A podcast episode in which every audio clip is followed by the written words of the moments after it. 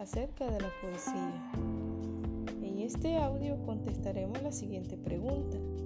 ¿Qué es un poema? Es un texto que nos permite expresar ideas y sentimientos. Los poemas se escriben en líneas cortas llamadas versos.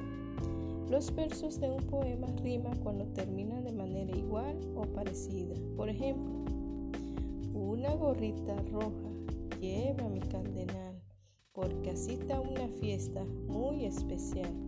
El primer verso, una gorrita roja, lleva mi cardenal, termina con la palabra cardenal.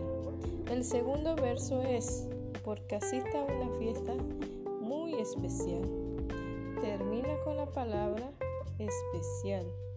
Las palabras cardenal y especial riman porque termina en al. Otro ejemplo. Pero en este ejemplo ustedes van a descubrir las palabras que riman. El título es Mi caballo.